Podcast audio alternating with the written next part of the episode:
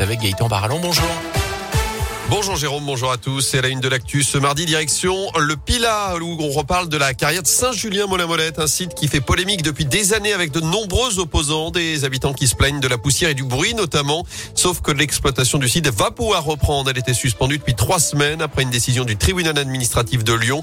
Mais la préfecture de la Loire a pris un arrêté provisoire hier autorisant donc la reprise de l'exploitation sous condition. Le périmètre devra être réduit, la production annuelle aussi, et le nombre de passages quotidiens de camions limité à 50 contre 240 actuellement à Saint-Julien. De son côté, l'exploitant a reçu une mise en demeure pour régulariser sa situation administrative, soit en remettant les lieux en état, soit en déposant une nouvelle demande d'autorisation prenant en compte les prescriptions du juge.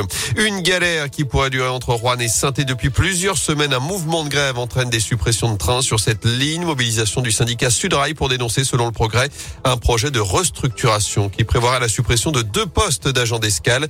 Conséquence, certains Sont supprimés, parfois à la dernière minute. Et le syndicat prévient que le conflit pourrait durer si la direction régionale de la SNCF ne retire pas son projet. La situation en Ukraine au, 27, au 27e jour de l'offensive russe. Le président ukrainien Zelensky s'est déclaré prêt à tout discuter avec son homologue russe Vladimir Poutine s'il accepte de négocier directement avec lui. Il demande également des garanties de sécurité prévenant que l'Ukraine serait détruite avant de se rendre. La France a acheminé lundi 55 tonnes de matériel médical informatique, de lait pour enfants ainsi que des groupes électrogènes vers l'Ukraine via la Pologne. Chez nous, 50 personnes déplacées sont arrivées à Saint-Et. Deux ont été recensés sur la métropole pour les accueillir.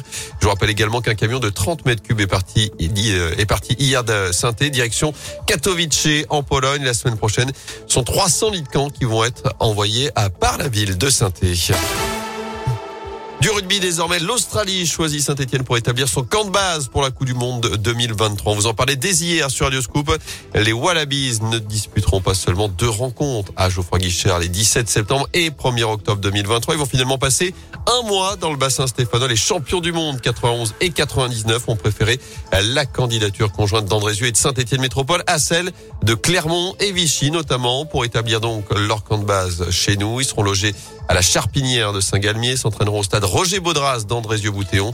Une excellente nouvelle pour le président de Saint-Etienne Métropole, Gaël Perdriau. Je suis vraiment très heureux que les Australiens aient retenu la métropole pour euh, venir s'y installer avec des infrastructures d'entraînement, de récupération qui sont optimales. Baudras est aujourd'hui le stade qui accueille le club de rugby euh, d'Andrézieux-Boutéon, donc il est totalement adapté. Les Australiens euh, l'ont validé en l'état. Mais ce que nous souhaitons, on en a parlé avec le maire d'Andrézieux-Boutéon, c'est effectivement mener d'ici l'année qui nous sépare de cet événement quelques travaux pour améliorer encore les conditions et les modalités restent à déterminer. Mais Andrézieux est déjà dans ces dynamiques-là. On a également la chance que Claude Haché a beaucoup insisté pour que toutes les équipes nationales consacrent également de leur temps euh, auprès euh, des plus jeunes. Pouvoir offrir ça au club euh, d'Unieux, de Roche-la-Molière, d'Andrézieux, de Saint-Etienne avec les Wallabies, c'est tout simplement une expérience qui va être incroyable. Et rappelons qu'en apéritif, Geoffroy Guichard accueillera un alléchant France-Écosse le 12 août 2023, un match de préparation pour cette Coupe du Monde de rugby.